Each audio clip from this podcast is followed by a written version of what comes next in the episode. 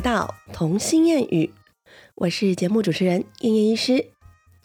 好，我要跟大家说声抱歉了，有没有上个礼拜真的整整了，加上过年，然后再加上过年后生病的这段时间，我真的整整休了两周，我甚至也没有去看诊呢，你知道吗？因为其实我觉得蛮悲惨的，大概在除夕的时候啊，然后。我就贪吃嘛，就过年嘛，过年一定要吃一些好料的啊，不是吗？但是，诶，其实要先讲前情提要，就是我本来就是一个胃很差很差的人。在换工作之前呢，因为我觉得工作压力比较大，其实那些压力是我自己给我自己的。我每一次在看诊，每一个病人走进来，我都会有一种隐形的压力，因为我对我自己就会觉得说，哦，第一个我要怎么样跟妈妈解释，然后让她能够接受，或者是不要对我有一种抗拒的那种心态。再来是我要怎么处理好我眼前这个小病人，包括说要怎么让他配合完成检查的工作，然后或者是他到底生什么病。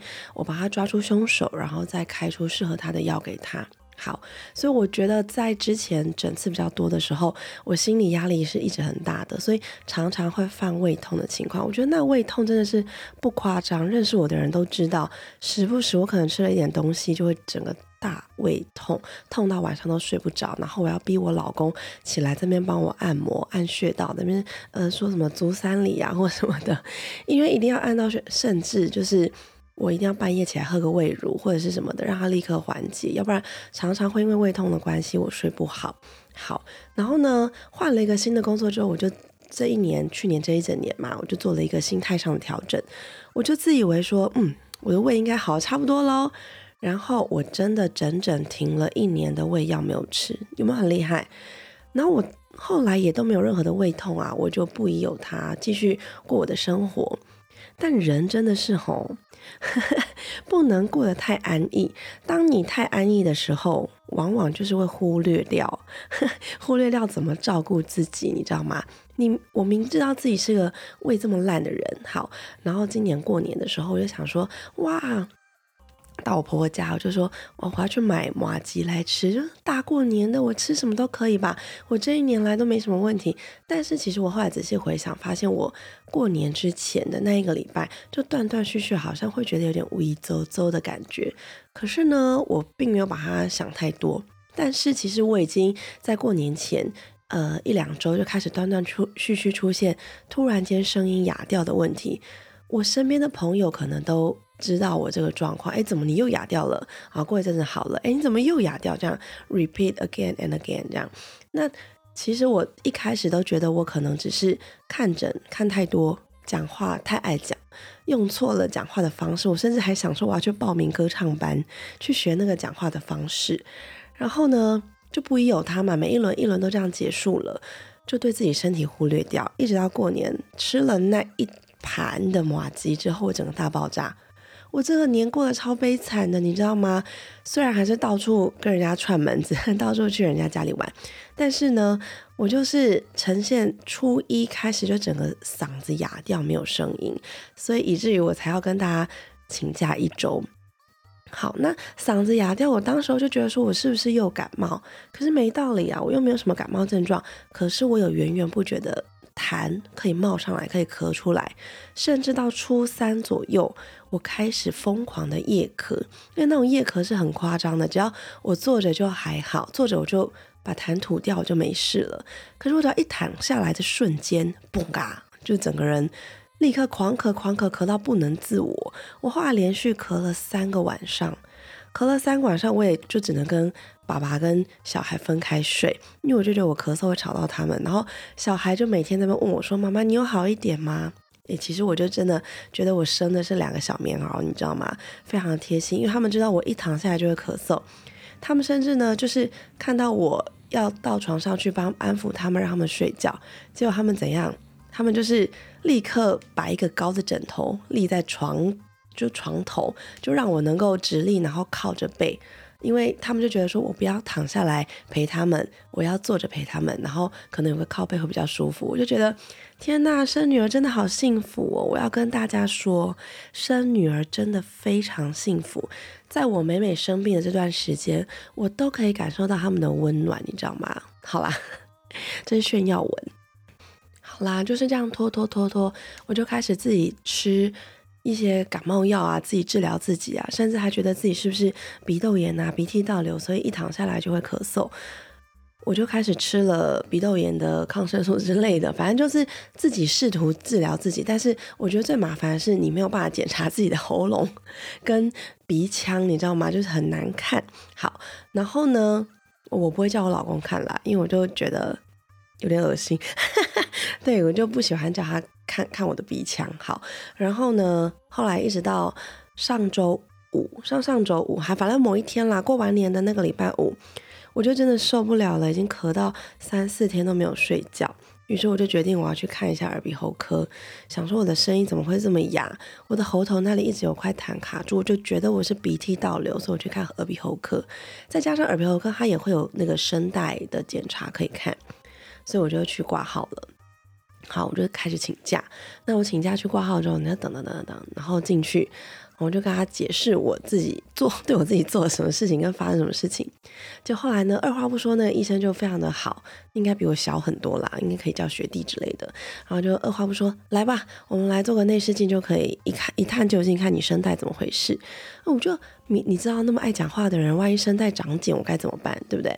于是呢，我就怀着忐忑不安的心，然后加上绿病症的那个 心态，我就请他帮我做内视镜。好，内视镜就咚咚咚咚咚进去了。就瞬间答案揭晓，你知道吗？犯什么事？不是我想的，我肺部感染了，也不是我鼻窦炎。他说你鼻子超好的，啊你也没有过敏啊，你过敏把自己控制的超好，你的整个状况都没有。你知道吗？我内视镜一伸进去，源源不绝的胃酸冒出来耶！我就心想说：哈靠，我怎么没有想到这件事情？哎，我爆粗口哈！反正我当下在整间就说什么？你说我是胃食道逆流？他说对，非常夸张的胃酸，那个胃酸非常的多，然后胃酸会卡在你的声带，伤害你的声带，所以让你的声带发炎，你讲不出话，你吐的那些痰都不是痰，他们是胃酸。OK，真相大白哦，我就是需要这种有解答的那种舒畅感。于是呢，我就被开立了嗯良好的胃药，然后回家吃了一周。你知道吗？就前面吃了那么多止咳、化痰、过敏、鼻涕等等的药，夜咳等等的 anything，我试过任何的药了都没有比较好的情况下，在我吃了胃药的第二天。我终于可以睡觉了，然后一直到吃完胃药的大概第四天到第五天，我终于听见我的声音了。这就是我过年这两周的悲惨故事。所以，我就是这样子病了两周，然后自己对自己误诊，非常的悲伤，对吗？好，所以我的声音现在还是这样有点沙沙的，因为我一直不敢很用力的去讲话，因为我的声带还在恢复当中，所以希望大家可以多包涵。但是。你知道，就是又忍不住，我听到自己的声音了，就很感动，赶快来录一集，你们？就逼死自己。好啦，那我今天来聊聊吧，聊聊我过年的发生的一些事情的感触。好，我今天的标题，哎，你看前面讲那么多，跟今天标题都没有关系，这是我有多爱聊啊，是不是？好，为什么我要跟大家提醒，不要轻易跟孩子说“下次”这两个字？好。事情是这样的，过年的时候呢，我们带着小孩一家四口。其实我们每年过年都会到我们很好很好的朋友，甚至我现在都直接喊他爸妈都喊爸妈这样子，已经认成干爸干妈了。好，我们过年会到我们很好的朋友家里面去玩，而且常常我觉得过年反而在他们家待的时间是最长的，真的很有趣。好，然后呢，中间有一天呢，我们就在大人们那边聊天，然后聊到说哦。嗯，我老公的咖啡真的超好喝。那我心里一想，老公就是你的咖啡害我胃食道逆流的。我一定要说，我老公这个人，他除了。医术之外，更让我赞赏的是他泡咖啡的手艺。有多少身边的朋友喝到他的咖啡都是念念不忘，再也无法去喝星巴克。我没有夸，我没有夸张，但是喝过我老公咖啡的人都觉得说：“哇塞，wonderful！” 我就是没有办法去喝小气的咖啡，真的。所以那一天呢，我们又在我朋友家讲到这件事情，于是呢，我们就三对夫妻档，就是。好吧，我们就去回家，我们去喝咖啡给你们，然后顺便就是看看那个晚带晚餐回家。然后呢，但是你知道我们三对夫妻六个人，想说就很懒，开一台车就好。哎，我这样公然的犯法是不是？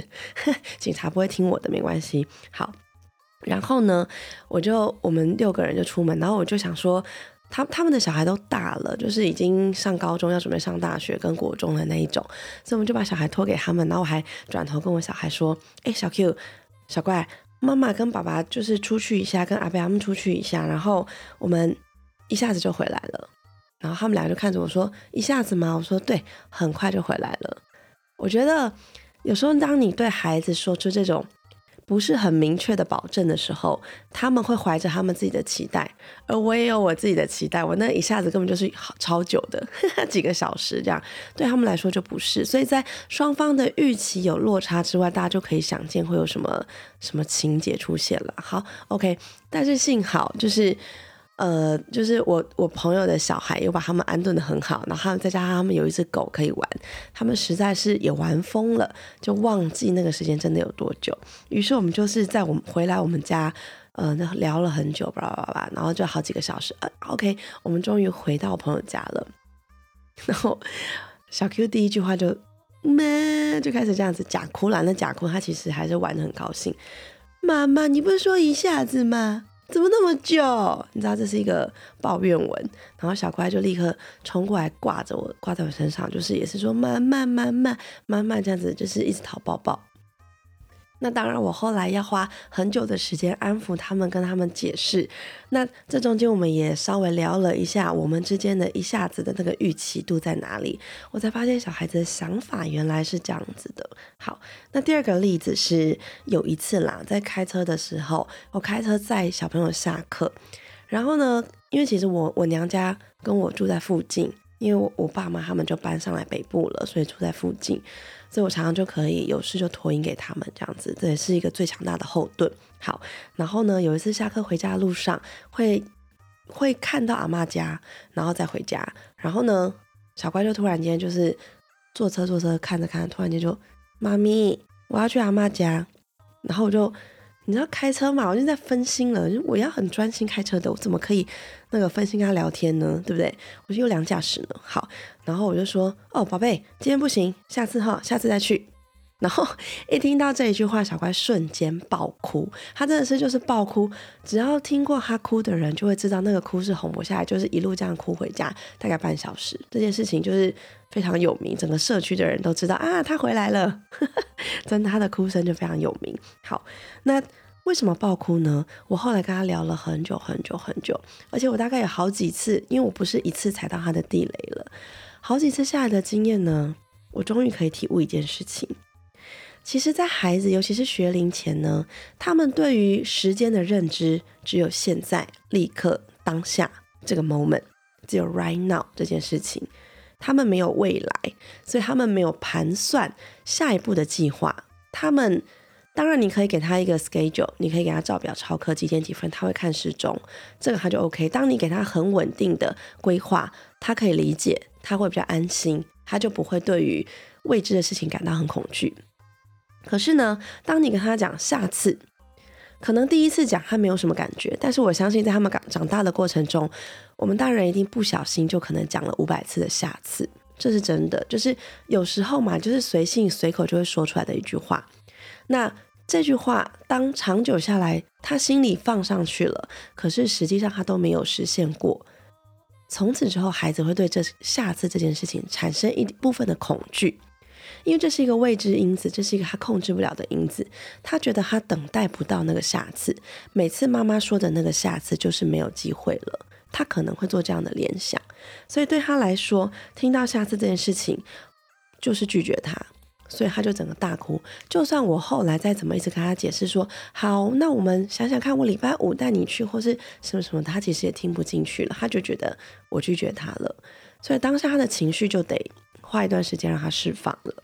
好，那其实我觉得这真的很难呢。你知道，我昨天还前天还在跟小那个我朋友聊天的时候，聊到说啊，小孩跟小孩，他他就说我的朋友啊，就聊到说他小孩已经大班了，他小孩比我小孩小两个礼拜，那也是一个很巧妙的缘分遇到的朋友。他呢就说，为什么都已经到大班了，早上起床还要哭呢？他就觉得说。他问小孩呀，又很耐心问过小孩，然后小孩就说他睡不饱，但他其实已经睡了九个小时、十个小时了，他就不明白到底要怎么样做，他才会开开心心的去上学。但其他去学校都是没事的，所以他就觉得不知道在闹什么。然后我就跟他讲说，那你要不要跟他玩一年起床仪式？像我们家的起床仪式就非常的多样化。我有时候早上就会就是装神弄鬼，然后发出一些奇怪的声音，或者是我就开始坐在那边讲故事，或者是我就开始那边唱歌，或者是聊他们最近喜欢的角色的人物的故事。我用各式各样的方法就陪他们一起疯，陪他们一起玩，因为我觉得我很享受早上叫醒他们的那个气氛，那个是一个很有爱的气氛呢，你们不觉得吗？所以我的孩子都是在充满开开心心，然后蹦蹦跳跳。当然我。这个要一个付出，就是他们得提早起床。我常常为了要办这个起床仪式，他们真的实际说真的弄好出门只要五分钟，但是为了这个仪式，他们起床要提早半小时叫他们起床。但我宁可让他们开开心心的出门，你知道吗？起床睡眠的时间，他可以从其他时间来弥补。我是这样觉得啦，因为那段时间他们，你想他们一整天都在学校了，然后回家可能玩一玩几个小时，他又要去睡觉了。我就觉得跟他相处的时间很少，所以我就很珍惜起床那半小时，就看他估计游戏啊，或者是玩动物叫声的模仿游戏啊等等之类的。然后我就跟我朋友讲之后，我朋友就说：“那是只有你可以，没人像你那么疯。”他说我异于常人。对啦，也是，谁会没事每天在那边跟他玩这游戏，对不对？好，然后我的意思就是说，小孩他们其实。只认知到现在当下，而且他要的是一个很安定的感觉。那当我拒绝他了，当他看不见未来，他感受不到妈妈真的有那个诚意，说要要真的要带他去阿妈家，他整个就是会很焦躁，然后很很难受，然后那个所有的负面情绪都得让他释放出来，所以势必就是要闹一轮了，对吗？那我刚才讲的是说，我们从小嘛，就是。很习惯性，其实我们大人到现在手头上的事情非常的多，对吧？我相信每个妈妈都要当二十四个二十四个佣人，不仅是自己的工作，还有家事，还要弄小孩。常常很多就是理智线断掉那一刻，他可能就没有办法再去遵循一些爱的教育啊、正向教育。我觉得这都是非常可以理解的，因为没有人能够这么厉害，时时刻刻去记得要爱自己，然后去冷静自己之后再来面对孩子。那我觉得这个也是跟孩子相处的一个过程。孩子在看着妈妈怎么成长，当然孩子在学校也会面临到同学。的嬉闹啊，或者是老师的严厉啊，这些东西势必都要成为他能够吸收，然后能够呃把它看成是一个很正面的事情嘛。所以我觉得妈妈的情绪发泄不能完全禁止，诶，你知道吗？这适度的情绪发泄对我们来说是一个很良性的循环，对不对？当我发泄完之后，我小 Q 还会来问我说：“妈妈，你还好吗？你冷静了吗？对不对？你只是要让孩子清楚知道你很忙。”那我的下次真的是因为我现在此时此刻没有办法分身，那我我不是故意要拒绝你的，有时候只是把自己的立场表达清楚，但这中间的过程需要很多个练习嘛，对不对？你想想看哦，你上一次跟你的朋友，我讲的是说社交场合，当你跟你的不管是好朋友还是公司公司上公事上的朋友，或者是根本不是朋友，只是一个客户。就见面，然后就说：“哎，我们下次再约哦。”就聊得很投缘，或吃饭很愉快。好好，太久没见了，我们下次再约。那个下次真的有出现吗？对不对？在大人的世界里，这个下次都不一定成真的。我讲一个很好笑的，我一定要爆这个料。好，这个料就是我刚才讲的那个我们非常好的朋友，就是他爸妈已经成为我干妈了。好，就是在过年期间有一天，就是。他们夫妻俩跟我们夫妻俩就带两各带两个小孩，就去公园玩。然后他们两个男人就去打篮球。那在篮球场上呢，就遇到一个路人甲。你知道，本来篮球就是这样子嘛，路人甲，然后就一起玩。后来我朋友超会聊，我觉得他就是那张嘴好厉害哦。我现在在，我现在在那个恭维你。好。那他就跟他跟那个不认识的人打完球之后开始聊起来，然后 聊完之后，最后那个我们要走了，他要走了，他说：“哎，OK 啊，好啊，怎样怎样，好，我们下次再一起打球哦，OK，好，拜拜。”然后聊得很愉快，然后那个人陌生人就走了，然后就转头这样瞪他，我就问他说：“你有跟他加赖吗？然后他就说没有哦，我干嘛跟他加赖？然后我就说那你跟人家约个屁呀！我想到这就觉得很好笑。然后后来事后我老公就跟我讲说，哎。我觉得他真的很强哎，你知道他刚跟刚认识的人也可以聊成这样，我就说这就是你要学习的地方啊，在商场就是要跟初次见面的聊得像熟人一样，他才对你有信任感，然后才会愿意把自己的身体交给你啊，对不对？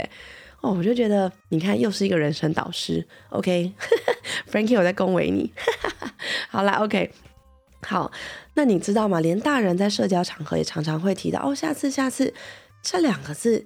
对大人来说，对小孩来说，都是一个可能不会发生的事情，像魔咒一样。所以对小孩来说，这个下次真的是一个蛮恐惧的事情，对吧？好，哦，我我最后要拉回来一个我的很好，我现在讲到这个，我心头还是会有点痛。哎，我情绪怎么可以跳通这么快？我是正常人。好，我讲到这个下次的故事的时候，我不得不想起。我的外公呢，在我还在念书的时候，那时候好像是大学还是高中，忘了，应该是大学。对，大学的时候，他那时候第一次中风，他大概六十几岁吧，有七十吗？忘了。我我的外公是一个非常帅，然后我印象中他都是一个很健康的人，可是我真的觉得他老年生活过得不是很快乐。OK，那。很多时候，疾病的到来都会跟你的生活压力、跟你的心境会有关系。就有一次，他就突然间就是倒下了，就送到医院去，原来是他中风了。那还好，当时候在医院还 OK，他就是呃在病床上，然后跟他讲说需要复健，可能他的下肢走路需要做很长一段时间的复健这样子。然后后来我就是大学我在台中念书嘛。我就有一天放假，我就赶快那个回台回台南去看我外公。那我就看我外公的时候，我就到病床，就是跟我外公撒娇。外公非常疼爱我们一家三个小孩。可能也是我我我跟你讲，我外公超爱女生的。我外公前面三个都是儿子，然后第四个是我妈，所以生到我妈的时候，我妈就是被我外公捧在手掌心上那一种，什么事都不用做，就是真的是掌上明珠的那一种。好，所以我觉得爱屋及乌的效果啦，所以他非常非常非常疼爱的我们三家，我们一家三个姐妹。好，我我永远记得那个画面。我当时候到我外公的病床旁边，然后就是跟他说。你要乖乖哦，你要去认真复健哦。然后其实我外公很会煮东西给我们吃，我当时就跟他讲说，我还想要吃你上次煮了一个蟹肉粥还是什么的。我你你上次煮完都到现在很久都没吃到，我去台中都没吃到。然后我外公，我永远真的那个画面太深刻。那个我外公还就是拍拍我的头啊，然后微笑啊，然后在面，因为他单边肢体还是有力气的嘛。然后就跟我讲说：“哎呀，好啦，等我认真去复健，那个运我这边出院了，阿公再煮给你吃，好吧？你很喜欢吃，阿公就煮给你吃，真的那么简单？你知道那个是一个很家人般一般非常简单的问话，但是到头来，我后来想到的那些都是人生的最后几段的对话。你看，我想到这里，我要哭了，真的就是。”有时候你会觉得那些对话很稀松平常，很再家常不过了，但是那已经是成为我跟我外公最后的连接了。因为我后来外公很不幸的在复健的过程中，当然中间隔了一段时间了。那他在复健过程中，正在复健呢，突然间又二度中风，又倒下去，最后就过世了，还蛮年轻就过世，所以。我其实蛮遗憾的，因为这件事情他一直没有办法能够完成。他说我下次煮给你，这个下次对我来说也是遥遥无期，一定是不会再发生了。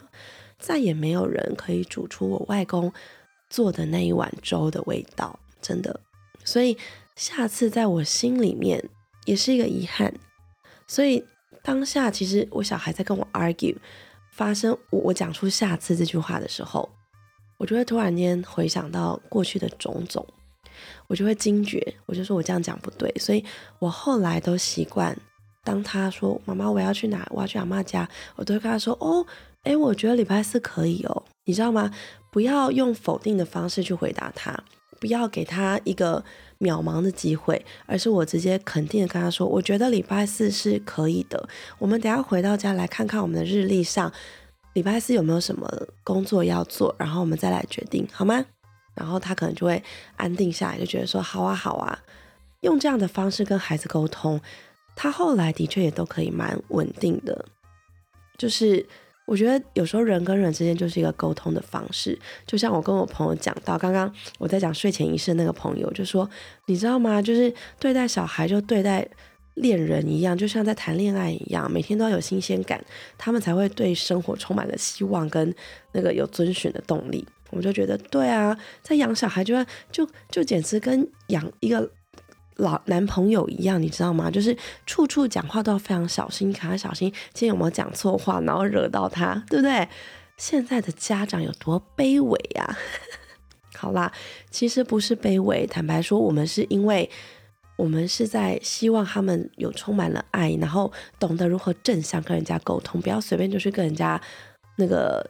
讨价还价，或者是跟人家吵架，这种的心态上，当然都为孩子好啦。这种心态上出发的，所以我们也愿意改变我们自己。实际上，在改变我们自己怎么看小孩、怎么对待小孩这些过程中，都是我们的一个成长。诶，都让我们变得很懂事，然后也更成熟。在面对生活上，包括工作上一些人情世故的时候，我发现我更能够更圆融，更能够。明白更清楚对方的立场，能够谅解对方的立场。当妈的过程中，自我人生的成长真的是一个最不可思议的收获。真的，我到现在还是很感激我当时候生的生下这两个小棉袄。我的小棉袄时不时的就是妈妈，我好爱你哦，妈妈，我们要永远在一起哦。你知道这种话听了就多美好啊，对吧？好啦，那我今天希望透过我人生中的这好几个故事，然后跟你们分享如何想一想，然后再来跟孩子沟通，尽量不要去用到“下次”这两个字，也许就能够减少孩子瞬间爆哭、哭闹的那个爆点哦。跟大家共勉之，谢谢大家今天忍受我沙哑的声音，我一定会尽快恢复到最好的。我要持续吃胃药，然后戒掉我那。该死，老公超好喝的咖啡哦！我的天哪，就在我面前，然后我喝不到，你知道吗？世界上最遥远的距离就是他明明在你面前，可是你却碰不到他，对不对？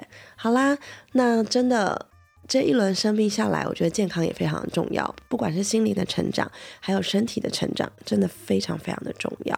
好了，那新的一年祝大家身体健康，万事如意，这真的很重要。然后希望大家可以跟孩子之间的沟通更加顺利哦。如果我的一点点的小故事都可以帮助到你们，我会觉得非常的幸福，非常的快乐。好啦，谢谢你们收听喽，那我们下次再见，拜拜。